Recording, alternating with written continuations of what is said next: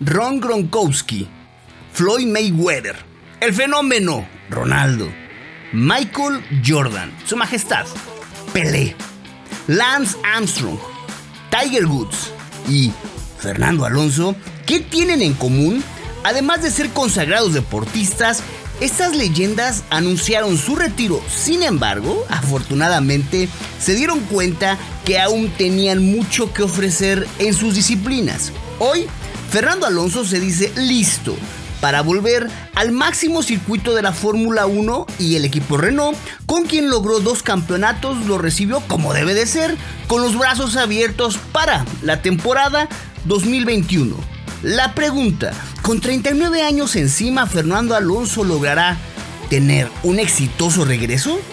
El piloto español dijo adiós a la Fórmula 1 en 2018, luego de no obtener el monoplaza adecuado en la escudería McLaren.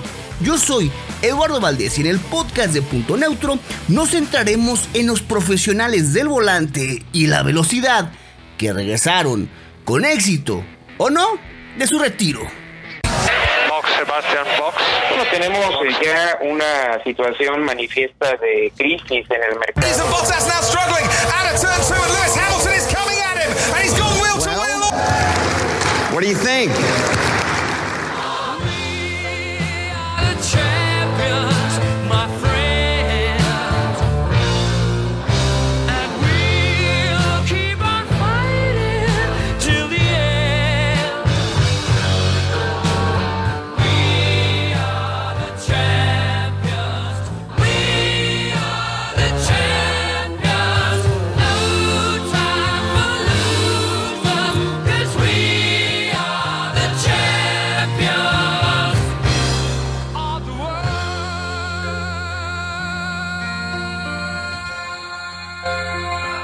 Decía Tomás Alba Edison, que me permito citar, nuestra mayor debilidad es rendirse. La única manera de tener éxito es intentarlo siempre, una vez más.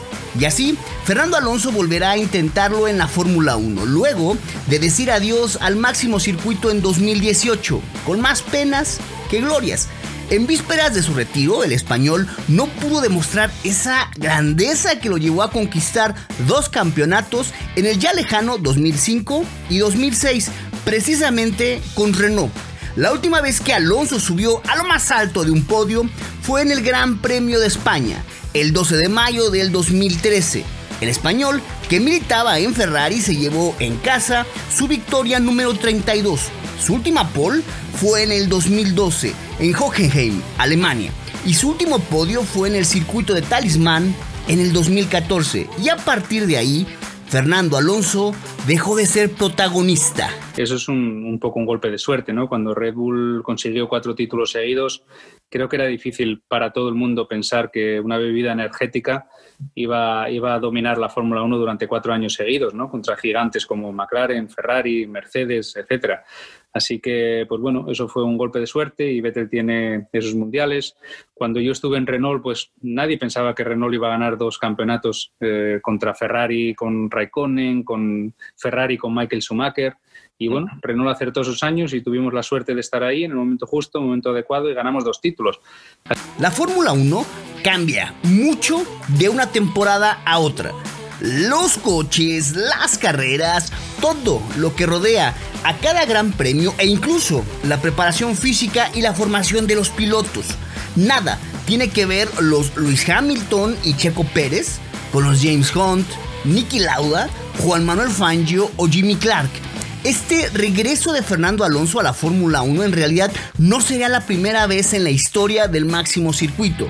Kimi Raikkonen dejó la Fórmula 1 porque quería experimentar nuevos desafíos, algo que hizo con éxito tanto en la NASCAR como en el WRC e incluso estuvo muy cerca de completar la participación en las 24 horas de Le Mans junto a Peugeot Sport, protagonistas absolutos durante la pasada década en el Mundial de Fórmula 1, Alonso y Raikkonen llegaron a encontrarse en el equipo Ferrari, en el que deberían de ser el pico de forma y de pilotajes de ambos. Sin embargo, los resultados positivos no llegaron para ambos pilotos y para la escudería. Okay, Kimi, next car behind you is Alonso. I'll keep you updated on the gap. I'll keep you updated on the pace. Just leave me alone, I know what to do. Okay, Kimi, we need to keep working all four tyres, please. Keep working all Yes, yes, yes, yes, I'm doing all the time, so you don't have to remind every second. En aquella temporada 2014 no fueron lo que se esperaba y el equipo quedó en cuarto en constructores y no sumó ninguna victoria en todo el año. Con un segundo en Hungría y un tercero en China de Fernando como mejores resultados de una escudería que había tocado fondo. Kimi estaba decidido a aprovechar su último tren en la Fórmula 1 y todavía con 40 años sigue aceptando cada domingo el riesgo de ponerse al volante de un monoplaza. Aún no es definitivo, pero todo parece indicar que para el 2021 seguirá corriendo con la escudería Alfa Romeo.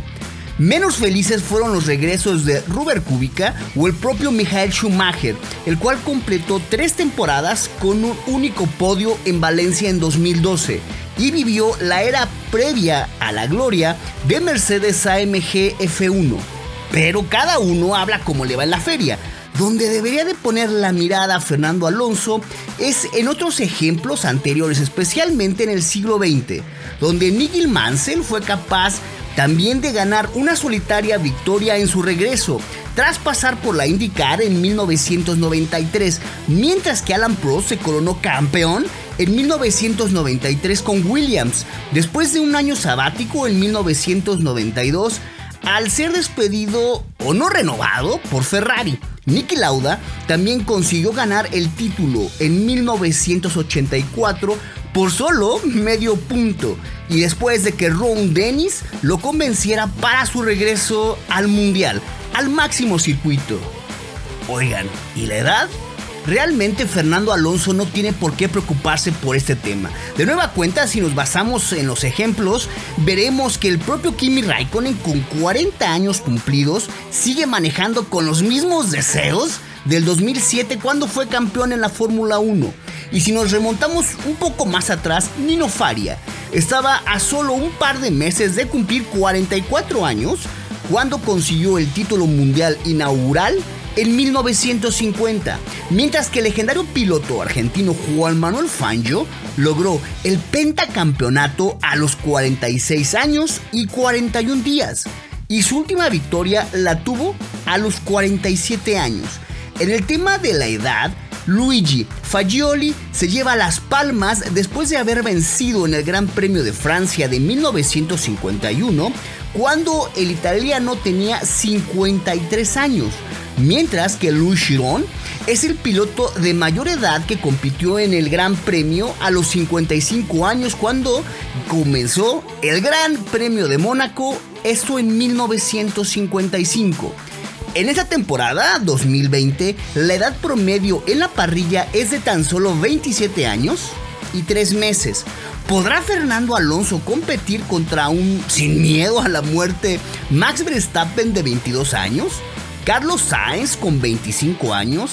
Charles Leclerc de 22? Lando Norris con 20? ¿O con los más experimentados Daniel Ricciardo de 31 años? Sebastián Vettel de 32 o el campeonísimo Luis Hamilton de 35 años? Solo el tiempo lo dirá. Lo cierto es que su regreso da más protagonismo allá de por sí el espectáculo de la Fórmula 1. Yo soy Eduardo Valdés, quien les agradece que nos hayan acompañado al podcast de Punto Neutro, en donde reprodujimos las voces del mundo automotriz. Hasta pronto.